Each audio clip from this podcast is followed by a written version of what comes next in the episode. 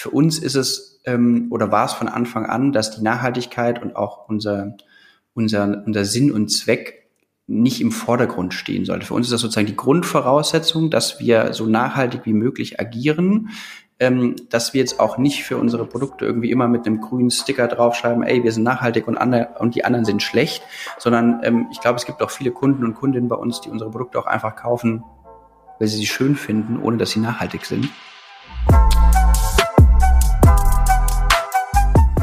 Herzlich willkommen zu einer neuen Folge von Purpose Projects, dem Podcast mit dem nachhaltig guten Stoff. Hier sprechen wir mit Menschen und ja, inspirierenden Personen, die ja in Unternehmen arbeiten, welche uns zeigen, dass Purpose und Profit Hand in Hand gehen. Und ja, ich mache hier zum ersten Mal das Intro, denn an meiner Seite ist zum ersten Mal nicht der Boris, sondern die Alex. Hey Alex. Hi Moritz. So, dann die Leute, die jetzt vielleicht den Teaser nicht gehört haben.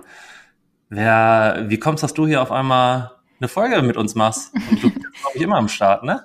Ja, ab und zu werde ich wohl jetzt ab dabei sein. Ähm, ich freue mich, dass ich heute direkt die Chance habe, ähm, nach der Pause einen ersten Gast kennenzulernen. Und ja, die vielleicht schon den Teaser gehört haben, wissen, dass ich mich äh, mit den Themen rund um nachhaltigen Konsum und Startups beschäftige. Und genau deswegen freue ich mich besonders auf unseren Gast Benjamin. Der ist nämlich Co-Founder und CEO von Ehrlich Textil, welche nachhaltige Unterwäsche, Shirts und Bettwäsche im Internet verkaufen. Yes, wir haben äh, eine ganz tolle Folge heute nach unserer Pause. Ich freue mich echt, Alex, dass du dabei warst. Das ist eine echt tolle Folge geworden. Und an alle Hörerinnen und Hörer viel Spaß mit der Folge. Ja, Benny, wir freuen uns sehr, dass du hier bei uns Gast bist. Ähm, wie geht's dir? Wie bist du in den Morgen gestartet? Ganz gut, ähm, muss ich sagen. Äh, erstmal vielen Dank, dass ich da bin. Ganz vergessen.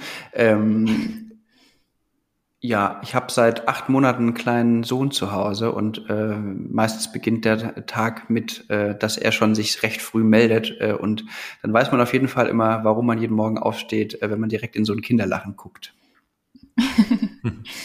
Das klingt sehr schön. Ähm, und ich würde direkt mal einsteigen. Ähm, wir sind ja bei Purpose Projects. Was verbindest du mit dem Begriff Purpose?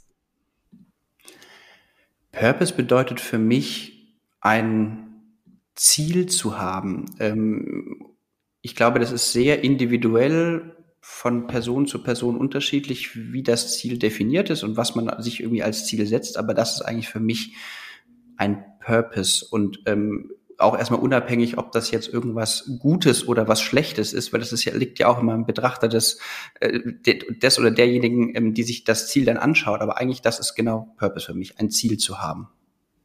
Mhm.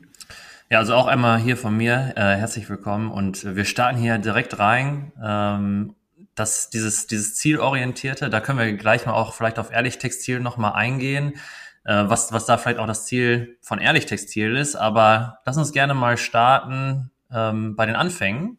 Und du hast ähm, ja vor ungefähr fünf Jahren mit deiner Co-Founderin Sarah Ehrlich Textil gegründet. Wie kam es dazu und war da auch diese Zielorientierung vielleicht sogar schon so im Hinterkopf? Ja, auf jeden Fall. Die gab es auf jeden Fall von, von Anfang an. Ähm, wir haben uns damals äh, bei unserem vorigen Arbeitgeber kennengelernt und ähm, da Sarah studierte Modedesignerin ist, haben wir uns überlegt, wir würden gern was mit Textil machen. Ähm, relativ schnell ist uns dann klar geworden, dass es jetzt nicht yet another Textil-Startup sein sollte. Ähm, wir auch keine Oberbekleidung machen wollten, sondern dachten so, ähm, was gibt's auch noch nicht so oft? Und dann war, also generell wollten wir was Nachhaltiges machen und wollten sagen, okay, wir wollen auch was besser machen als die Industrie, sind dann irgendwie recht schnell auf Unterwäsche gekommen, weil Unterwäsche eben auch was ist, was so nah und intim am Körper getragen wird und man sich dann ja vielleicht noch mehr Gedanken machen sollte, wo die Sachen genäht wurden, wie sie gefärbt werden und, und, und. Ähm, und vor fünf Jahren war das ja auch noch deutlich einzigartiger, sage ich jetzt mal. Ja. Ähm, also da waren wir ja kein Vorreiter, da gibt's andere, aber wir waren auf jeden Fall schon deutlich früher dran, als mittlerweile ist es ja auch einfach in der Mitte angekommen, zumindest in der Bubble.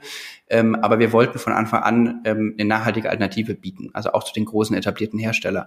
Und ähm, mhm. es war eigentlich, oder ohne eigentlich, es war uns von Anfang an bewusst, dass wir in Europa produzieren wollen, dass wir nachhaltige Materialien verwenden wollen, dass wir mit unseren Partnern auch gemeinsam Dinge entwickeln wollen und nicht nur einfach irgendwo nach dem günstigsten Einkaufspreis gehen wollen und da irgendwo was einkaufen. Ja, und so ist dann über die letzten Jahre auch die Marke einfach entstanden. Und ähm, weil du gerade schon gefragt hast, was so das Ziel ist. Also wir wollten von Anfang an einfach eine nachhaltige Alternative zu anderen und auch etablierten Marken aufbauen und, und äh, schaffen. Ähm, und damals kam uns auch noch zugute, dass viele, viele Unterwäsche oder viel Unterwäsche im Nachhaltigkeitsbereich auch einfach so ein bisschen aussah wie bei Oma und Opa. Ähm, und äh, wir dachten auch einfach, das muss ja so nicht sein. Das kann man ja auch in jünger und irgendwie auch ähm, ganz ansehnlich machen. Ähm, genau, und so ist dann das entstanden, was es heute ist. Ja, und damit äh, seid ihr nicht ganz unerfolgreich. Also ich schätze mal, auch viele Zuhörerinnen und Zuhörer werden eure Marke auch kennen. Also vor allem ähm, ja in den digitalen Medien seid ihr sehr, sehr präsent. Und es wird auch bestimmt schon den, den einen oder anderen geben, der auch gerade vielleicht ehrlich äh, Socken trägt. Ich äh, muss hier zum Beispiel nur einmal nach unten schauen. Ähm, Einmal noch zu, zu der, zu der Co-Founderin. Also im Research habe ich gesehen, du kommst vor allem aus dem Business Development Bereich, wenn ich das äh, so mal grob umfasse. Ähm, Sarah jetzt gesagt, kommt selber aus dem, aus dieser Textilbranche dann wirklich schon. Ähm, wie habt ihr euch kennengelernt? Dass ich weiß, dass viele, viele angehende Gründerinnen sich genau mit diesen Themen ja auch beschäftigen. So, ja, wie, ich habe eine Vision, ich brauche aber dafür ein Team. Ähm, wie, wie kam das zustande? Hm, wie ich gerade schon gesagt hatte, wir haben uns bei unserem vorigen Arbeitgeber, ähm, kennen die einen oder anderen vielleicht auch, Kerbholz, die machen äh, Accessoires ah. aus Holz, Uhren und Brillen. Ähm, und ähm, ich kenne die Gründer privat äh, einfach sehr gut und Sarah ist dann irgendwann dazugekommen als äh, Produktdesignerin. Ähm, und da haben wir uns einfach kennengelernt. Ähm, dann kam irgendwie so einfach mal die Idee, selber was zu machen. Ähm, und dann ist es ja auch immer so.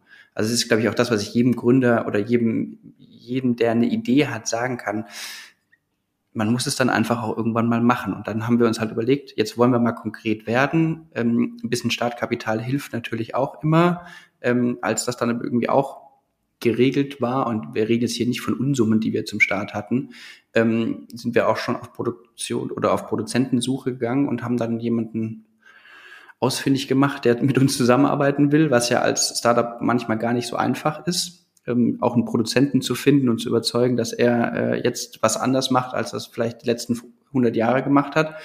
Ähm, ja, und so sind wir dann gestartet. Und ähm, Sarah ist zwar studierte Modedesignerin, hat aber eigentlich auch nie so wirklich im Design gearbeitet, sondern auch immer eher so im Projektmanagement und online davor bei ihren vorigen Arbeitgeber. Und ähm, ja, wir ergänzen uns eigentlich wirklich sehr, sehr gut, was so das äh, Daily Doing angeht. Ihr seid natürlich nicht nur zu zweit. Ähm, wie groß ist euer Team denn mittlerweile? Und wir haben gehört, dass du ganz lange der einzige Mann warst. Ähm, Gibt es da inzwischen mehr oder wie sieht das da aus? Also das, die Frage zum Mann ähm, ist schnell geklärt. Ja, wir haben jetzt noch einen zweiten festangestellten Mann bei uns im Team. Also wir sind jetzt, ich bin nicht mehr allein, sondern wir sind zu zweit. Wir haben aber auch schon immer mal wieder einen, den einen oder anderen Praktikanten. Ähm, aber sonst stimmt es. Wir sind aktuell 36 mit Praktikanten und Werkstudenten und davon sind es aktuell drei Männer und der Rest sind Frauen. Wow. Und äh, eure Mode, die ihr verkauft, ähm, ist die vor allem jetzt fokussiert auf den Damenbereich oder also wie, wie, sieht, wie sieht eure, euer Kundenstamm da aus? Wir sind sehr gleich verteilt gestartet, weil wir auch einfach zum Start uns vorgenommen hatten, ähm, so sehr basic unterwegs zu sein. Deswegen war es auch, waren auch die Kollektionen sehr gleich verteilt zwischen Männern und Frauen. Wir sind dann, ich glaube, im zweiten oder nee, im ersten vollen Geschäftsjahr äh, auf die Idee gekommen, ach, wir machen auch mal ein bisschen was mit Spitze für die Frauen. Und das war dann so ein, ähm, so ein großer Erfolg, dass wir das auch einfach immer weiter ausgebaut haben. Und aktuell würde ich sagen, wahrscheinlich 80, 85 Prozent weibliche äh, KäuferInnen ähm, und ähm, 20 bis 15 oder 15 bis 20 Prozent Männer, die bei uns kaufen. Oder zumindest nach den Produkten, nach dem Geschlecht der Käufer ähm, trennen wir nicht. Ich glaube, dass auch viele Frauen für ihre Freunde, Männer, Papas, wen auch immer, ähm, Sachen kaufen bei uns. Okay. Wir haben ein, wir haben nur eigentlich nur ein Segment in diesem ganzen Podcast und äh, das nennt sich Purpose Preguntas. Ähm, schlechtester Name, aber da stellen wir so fünf, äh, fünf schnelle Fragen, nennt glaube ich hier Tommy Schmidt und Felix Lobrecht. Und die sind ganz häufig gar nicht so schnell, haben wir gemerkt, aber wir fangen mal einfach mal an. Ich stelle ich stelle ruhig mal die erste und dann, Alex, äh, kannst du gerne weitermachen. Ähm, Genau, wir haben gesehen, du hast in deinem Master sogar in Dänemark äh, verbracht. Also Bad Saulgau, dein Heimatort, Köln oder doch Dänemark? Definitiv Köln. Okay, nächste Frage. Äh, angenommen Paralleluniversum. Wenn du nicht bei Ehrlich Textil wärst, was würdest du wohl sonst gerade machen? Mit dem Camper um die Welt fahren und als Freelancer für Patagonia arbeiten. Patagonia war unsere letzte Folge tatsächlich. Dann, äh, falls es dann doch irgendwie mal noch einen zweiten Job geben sollte, dann connecten wir dich. Gut. Ähm, welches Produkt würdest du gerne schon nächstes Jahr bei Ehrlich verkaufen? Boah, wir haben wir wissen eigentlich schon alles, was wir nächstes Jahr verkaufen wollen. Ähm, oder die Produkte stehen schon, das ist eine gute Frage. Hm, da gibt es, glaube ich, wirklich nicht das eine Produkt. Ich glaube einfach, was im Vordergrund steht, dass noch mehr Leute bei uns ihre Sachen kaufen, weil wir einfach eine nachhaltigere Alternative zu den etablierten großen Modehäusern sind. Okay. Ähm, jetzt nochmal vielleicht für die ganzen Gründerinnen. Ähm, was ist, war deine größte Herausforderung als Gründer? Sachen abzugeben und zu delegieren oder delegieren zu lernen. Okay. Dann, was ist das Beste an deinem Beruf? Dass ich jeden Morgen aufstehe und Bock drauf habe. Stark. Ja gut, und das, äh, wir nehmen die Folge gerade an einem Dienstagmorgen auf. Ähm, sehr gut. Immer noch motiviert. Auf jeden Dann, Fall. Äh, genau, wir, wir nehmen hier diese Folge, keine Überraschung, gerade digital auf. Ähm, ich schätze mal, du sitzt gerade in Köln, da wo auch Ehrlich Textil ähm, ja auch sitzt. Ähm, ja, und eure Brand, eure Firma, ihr setzt euch für nachhaltige Fashion ein. Und jetzt mal so für, für Newbies, was, was verstehst du eigentlich unter nachhaltiger Fashion und was verstehen wir anderen vielleicht alle auch falsch? Das ist eine sehr gute Frage. Ähm, es fängt nämlich schon an bei der Definition von Nachhaltigkeit. Ähm, was ist überhaupt nachhaltig? Hm, ich glaube, da gibt es auch keine richtige Definition oder auch kein richtig und falsch. Für uns ist es ähm, oder war es von Anfang an, dass die Nachhaltigkeit und auch unser, unser, unser Sinn und Zweck nicht im Vordergrund stehen sollte. Für uns ist das sozusagen die Grundvoraussetzung, dass wir so nachhaltig wie möglich agieren, ähm, dass wir jetzt auch nicht für unsere Produkte irgendwie immer mit einem grünen Sticker draufschreiben, ey, wir sind nachhaltig und, andere, und die anderen sind schlecht, sondern ähm, ich glaube, es gibt auch viele Kunden und Kundinnen bei uns, die unsere Produkte auch einfach kaufen, weil sie sie schön finden, ohne dass sie nachhaltig sind. Und für mich ist ähm, im Kern bedeutet Nachhaltigkeit, den Status quo in Frage zu stellen. Also immer sich alle Bereiche einer, einer Unternehmung zu betrachten und zu sagen, wo kann ich noch besser werden und besser im Sinne von nachhaltiger, ähm, sozialverträglicher und, und, und. Und ich glaube, das ist das, wie ich Nachhaltigkeit interpretiere. Wir haben zum Beispiel auch einen, einen Company-Wert oder einen Company-Value, der der grüne Faden heißt. Also bei uns soll sich das sozusagen komplett durchziehen von der Produktentwicklung, von der Kommunikation. Ähm, wir haben uns schon sehr, sehr früh den Luxus geleistet, sage ich jetzt mal in Anführungsstrichen, dass wir ähm, eine eigene CSR-Abteilung bei uns in-house haben, was, glaube ich, viele große Firmen erst bei jenseits der 100 Mitarbeiter wahrscheinlich an, ansetzen und dann, dass man so jemanden braucht. Das ist bei uns von Anfang an war das klar, dass wir so jemanden haben wollen.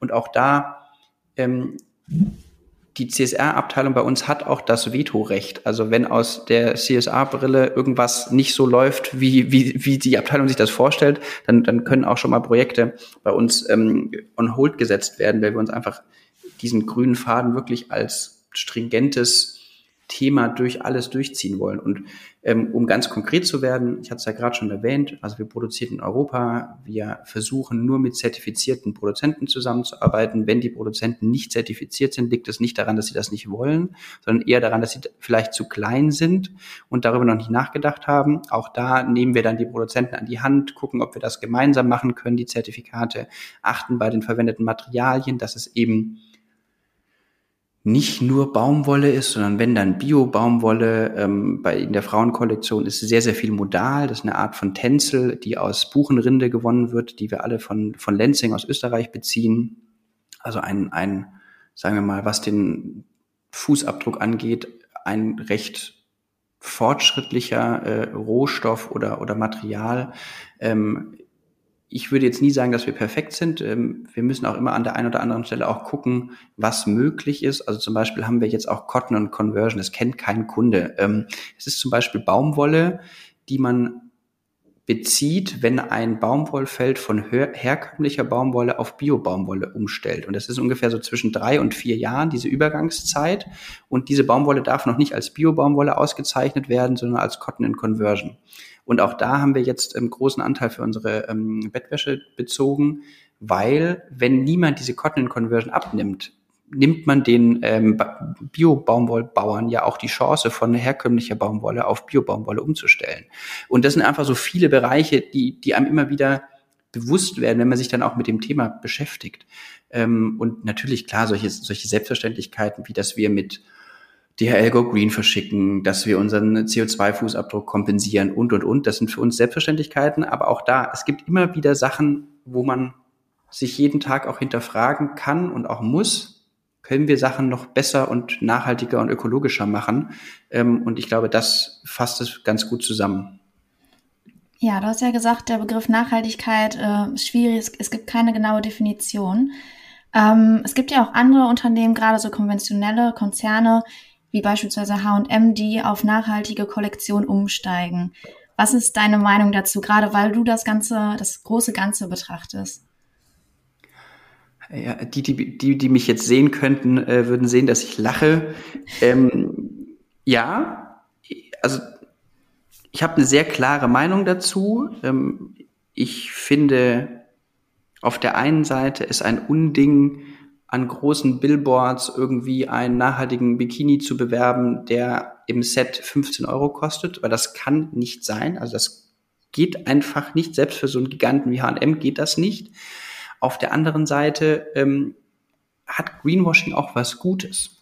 Ähm, das mag sich jetzt vielleicht ein bisschen kontrovers anhören, aber dadurch, dass man, dass eben auch Begriffe wie Nachhaltigkeit, Conscious Line, glaube ich, nennt das H&M ja bei ihren Sachen, ähm, sozusagen mit in die Werbebotschaften packt, kommen diese Begriffe auch beim Kunden und bei Kundinnen an. Ähm, ich will jetzt nicht sagen, dass Greenwashing toll ist, aber das Thema kommt einfach schon mal so ein bisschen auf den Tisch. Ähm, und warum kommt das ja auch nur auf den Tisch? Oder warum gibt es Greenwashing? Weil es einfach keine gesetzlichen Regularien gibt, die das verbietet. Ähm, ich glaube, es ist so, ab fünf Prozent, also wenn, wenn fünf Prozent eines Materials in einem Teil drin ist, darf man es oder muss man es auszeichnen. Ähm, und wenn man dann natürlich fünf Prozent Bio-Baumwolle irgendwo dazu mischt und sagt, das ist jetzt meine Conscious-Linie, ja, es ist besser, wie wenn es, äh, oder es ist besser, wie wenn es 100% herkömmliche Baumwolle wäre, aber äh, natürlich gaukelt man dem Endkunden irgendwie was vor, was es gar nicht ist. Und ähm, auch da setzen wir jetzt eher auf die Information unserer Kunden und Kundinnen. Wir könnten ja genauso gut auch mit erhobenem Zeigefinger sagen, hier H&M und Zara machen das alles scheiße, wir machen das richtig gut. Ähm, darum geht's uns nicht. Und ich wäre auch ungern eine Brand, die immer so mit erhobenem Zeigefinger kommuniziert, sondern uns geht es eher darum, unsere Kunden und Kundinnen zu informieren und denen das auch einfach mitzuteilen und das Urteil sollen sie sich nachher selber bilden. Ähm, und ich verstehe das, ähm, wenn man, wenn man im Monat irgendwie den letzten Euro umdrehen muss, kann man sich vielleicht nicht den Luxus leisten, in nachhaltige Kleidung oder nachhaltige Textilien zu investieren, sondern geht halt zu irgendeinem Discounter. Das verstehe ich. Das, es gibt immer ganz verschiedene Lebensentwürfe. Ähm, aber da geht es uns darum, einfach den Kunden und die Kundin zu informieren und dann sie einfach selber entscheiden zu lassen. Ja, das passt ganz gut äh, zu was, was ich mal aufgegriffen habe von dir. Äh, Korrigiere mich, wenn ich da falsch liege. Ich meine, du hättest mal gesagt, äh, wir haben vielleicht nicht die besten Produkte, aber wir machen das beste Marketing. Passt das so ein bisschen äh, damit? Geht das in die Hand?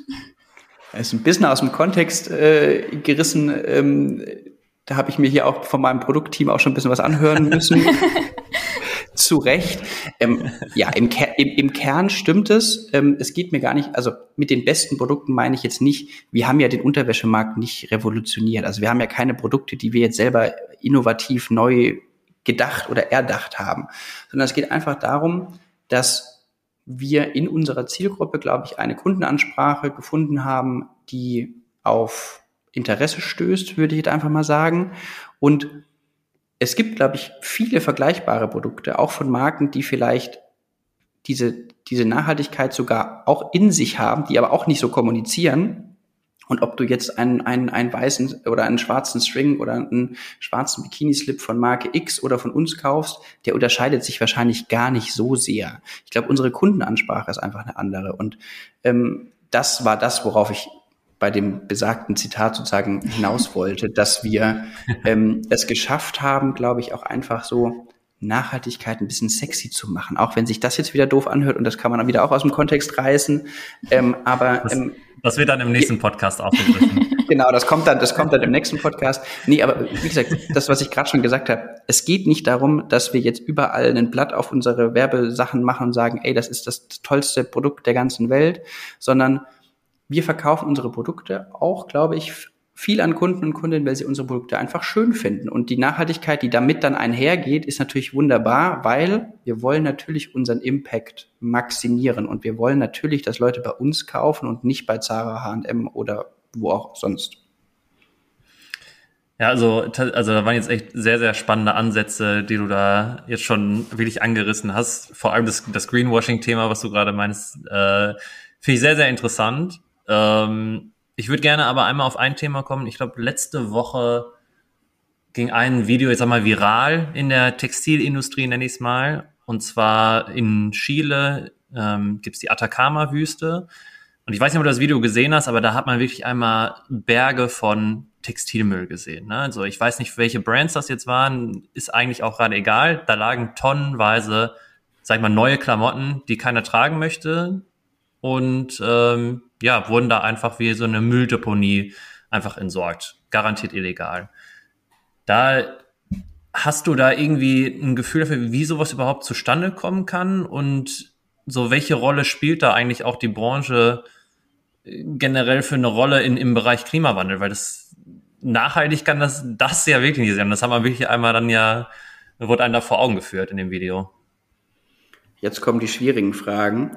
Ähm, ja, ich habe das Video gesehen oder Bilder zumindest davon. Ähm, ich glaube, es gibt ja auch noch ein anderes ganz gutes Beispiel jetzt von dieser Sneakerjagd, ähm, wo sie die, wo sie in diese aussortierten Sneaker diese GPS-Tracker gebaut haben und auch mit mit Smudo und wem auch immer ähm, dann ja, die verfolgt eine, haben. Eine Doku auf YouTube, glaube ich, ne? Genau, von genau, Steuerung ja. F, glaube ich. Ja, also. genau. Können wir gerne und, verlinken in den Show Notes. Ja. Und die haben zum Beispiel auch neue Sneaker geschreddert.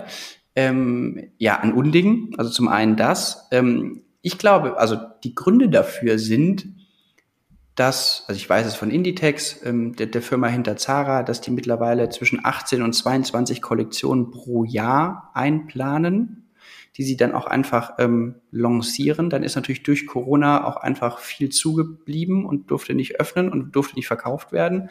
Und ich glaube, ähm, für die ist es dann hat das zwei Aspekte, warum sie sich dann dafür entscheiden, es entweder zu, zu zerschreddern oder zu verbrennen. Verbrennen wäre zumindest deutlich besser, als irgendwo in die Wüste zu packen, weil dann hätte man zumindest den Brennwert noch. Ähm, zum einen mhm. ist bei Mischgeweben und Mischfasern das Verbrennen wirklich der beste, die beste Art der Wiederverwertung, weil es einfach keine Möglichkeiten gibt, diese Mischfasern zu trennen.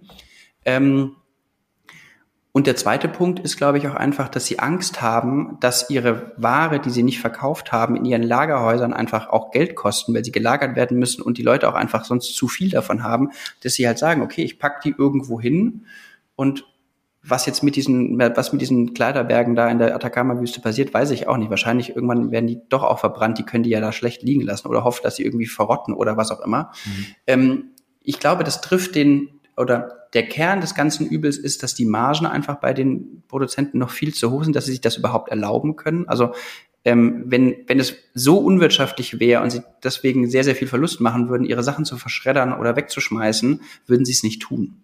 Äh, also bei uns ist es auch so, ja, bei uns gibt's auch mal einen Sale, wenn wir Lagerpenner haben, auf ganz Deutsch gesagt, aber bevor wir die wegschmeißen, biete ich die lieber meinen Kunden mit Rabatt an oder im Endeffekt verschenken wir sie. Also es gibt eine Frauenmission hier und eine Männermission in Köln, die freuen sich jedes Jahr über Artikel von uns, weil bevor wir nichts mehr mit denen machen können oder B-Ware oder Sachen mit kleinen Defekten, dann findet man eben Abnehmer, wo man aber wir denken halt bei diesen großen Konzernen in Dimensionen, da geht's halt um hunderte von Tonnen Klamotten ne?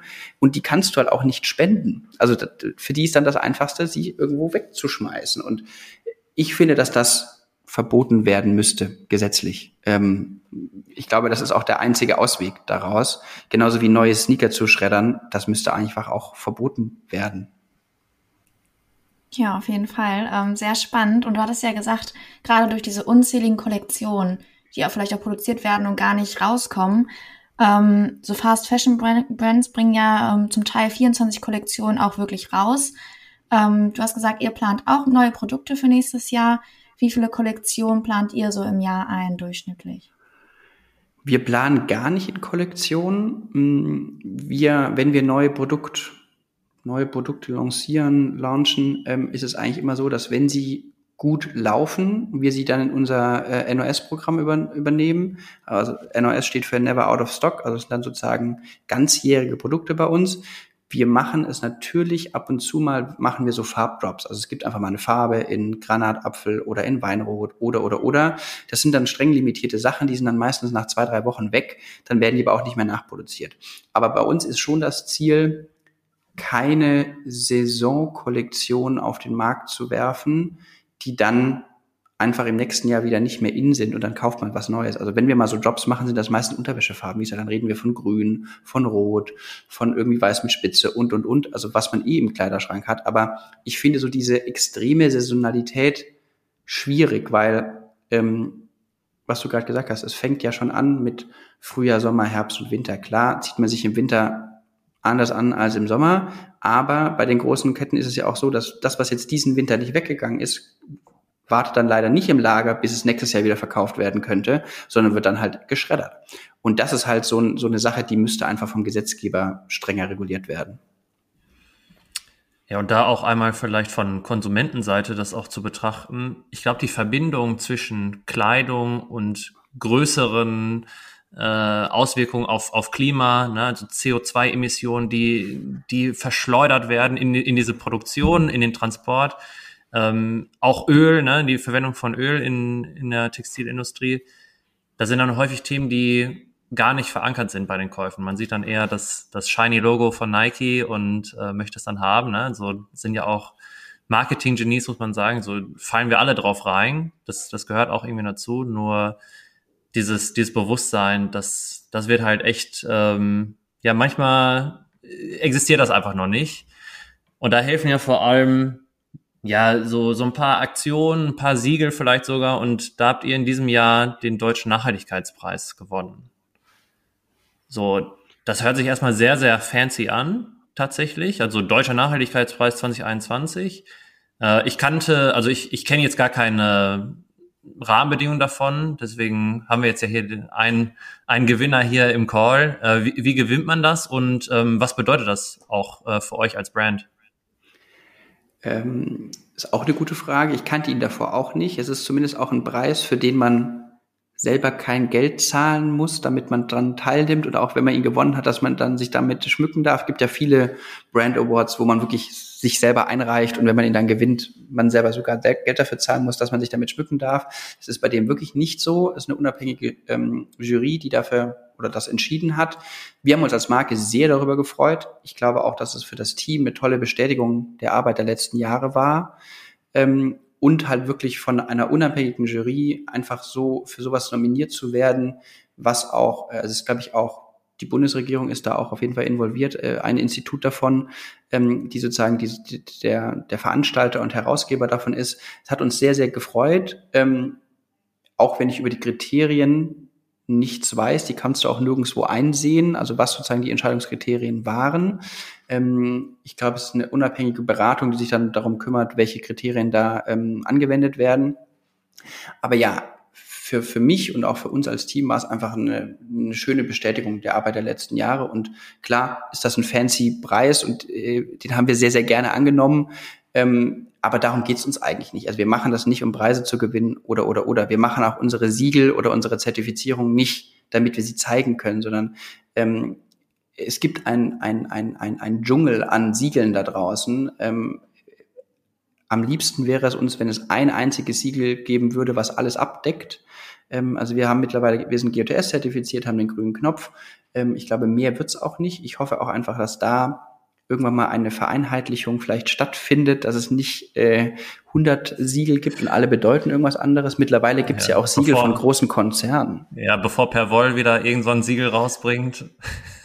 Ja, oder, oder, also es gibt, ich, ich kenne auch eine Handvoll Siegeln, die kommen von, also wenn man dann mal guckt, wer sozusagen dahinter steht, dann ist es halt Otto oder H&M oder, oder, oder.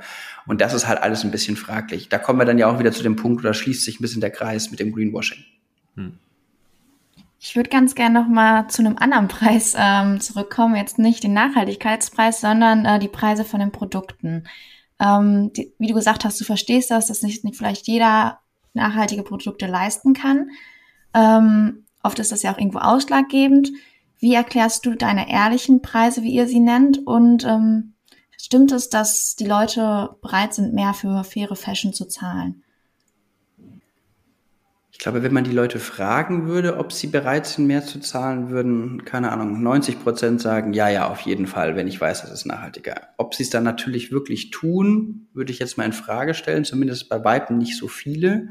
Das ist ja leider auch so ein Phänomen. Ich weiß nicht, ob es nur ein deutsches ist. Ich glaube wahrscheinlich sogar überall über Nachhaltigkeit reden, fällt super einfach und macht auch jeder gerne. Wenn es da sozusagen das persönliche Leben betrifft und man irgendwie selber äh, irgendwie eine, eine Veränderung vornehmen muss, fällt es dann wieder ein bisschen schwieriger. Also es ist halt dann nicht damit getan, sich einen Porsche Hybrid zu kaufen und das ist das Einzige, was man irgendwie äh, als Nachhaltigkeit oder als nachhaltig dann irgendwie definiert.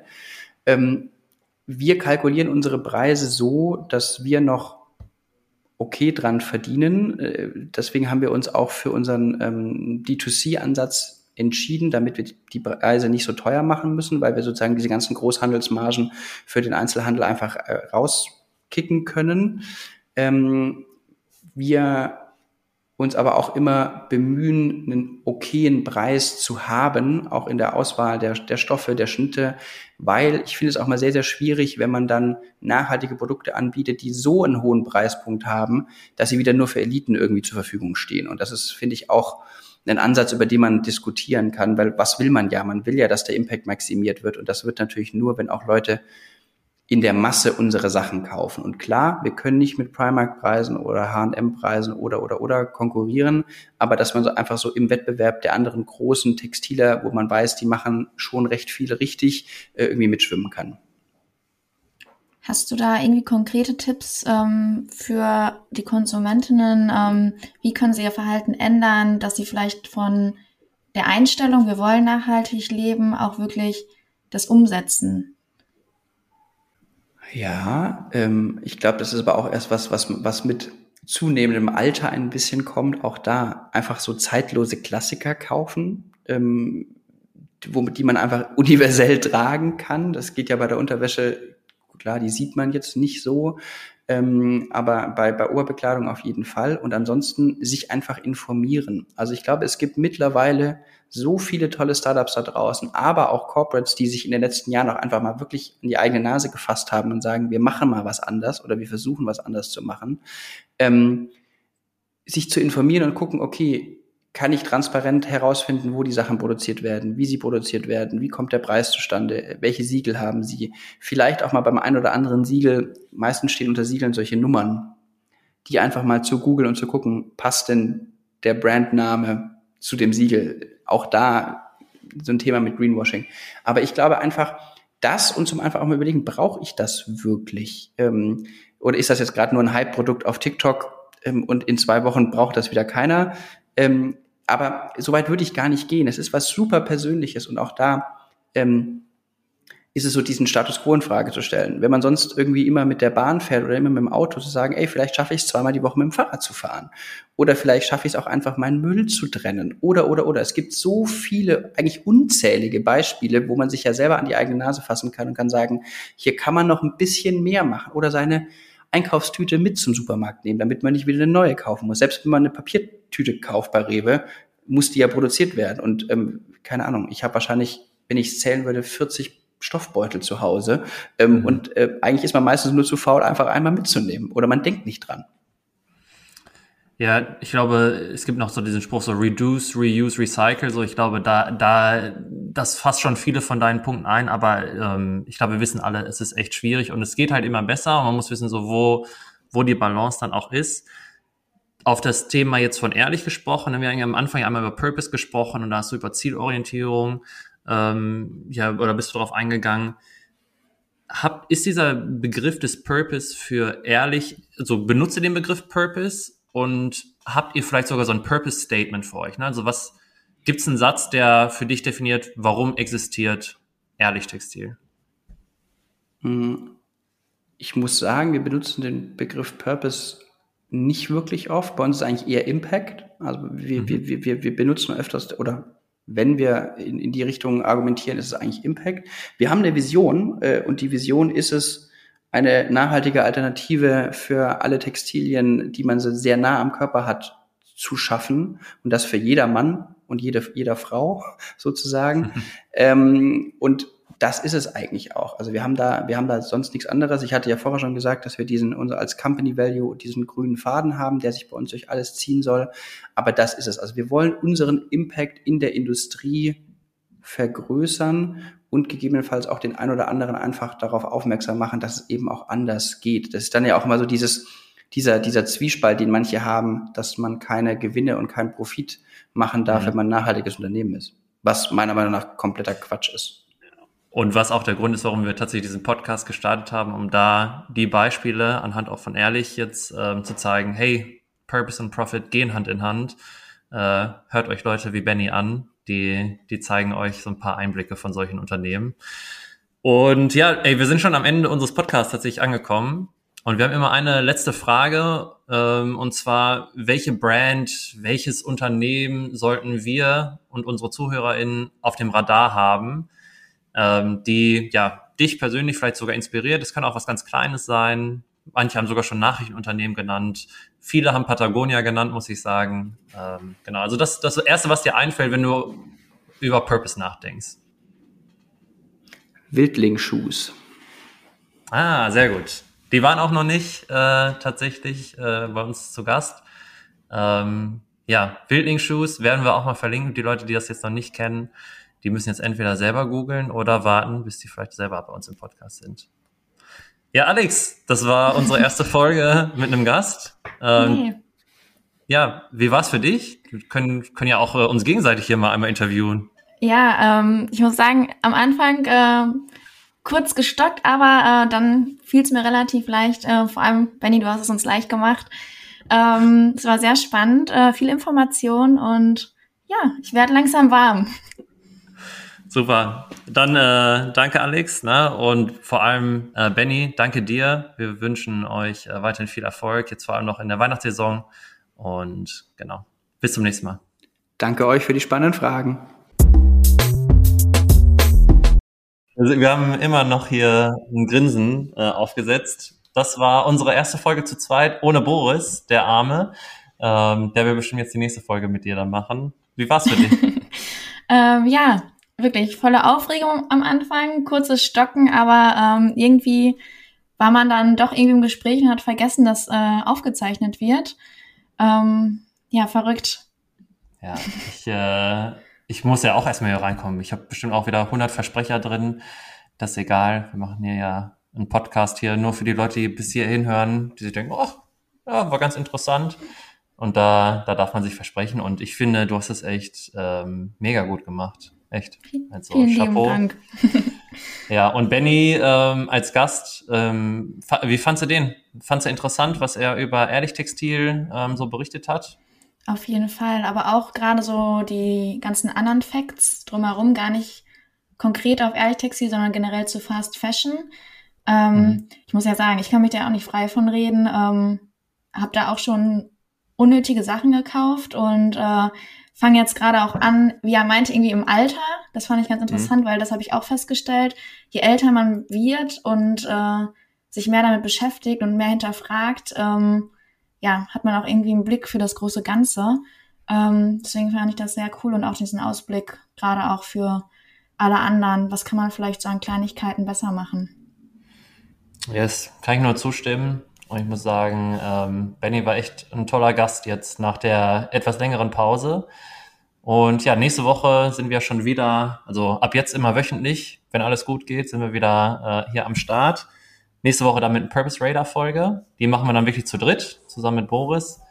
Und ja, für alle Leute, die ähm, ja vorher noch nie von Ehrlich Textil gehört haben, schaut da gerne mal vorbei. Ähm, die Produkte sind wirklich super und ähm, so wie wir das jetzt beurteilen können, ey, wirklich purpose-driven, auch wenn sie vor allem jetzt den, den Begriff Impact nutzen, das ist äh, völlig Wumpe. Und ja, drückt bei Spotify bitte auch auf diesen, es gibt so eine, so eine Notification Bell und dann kriegt ihr jeden Mittwochmorgen immer eine Nachricht, hey, Purpose Projects hat eine neue Folge hochgeladen.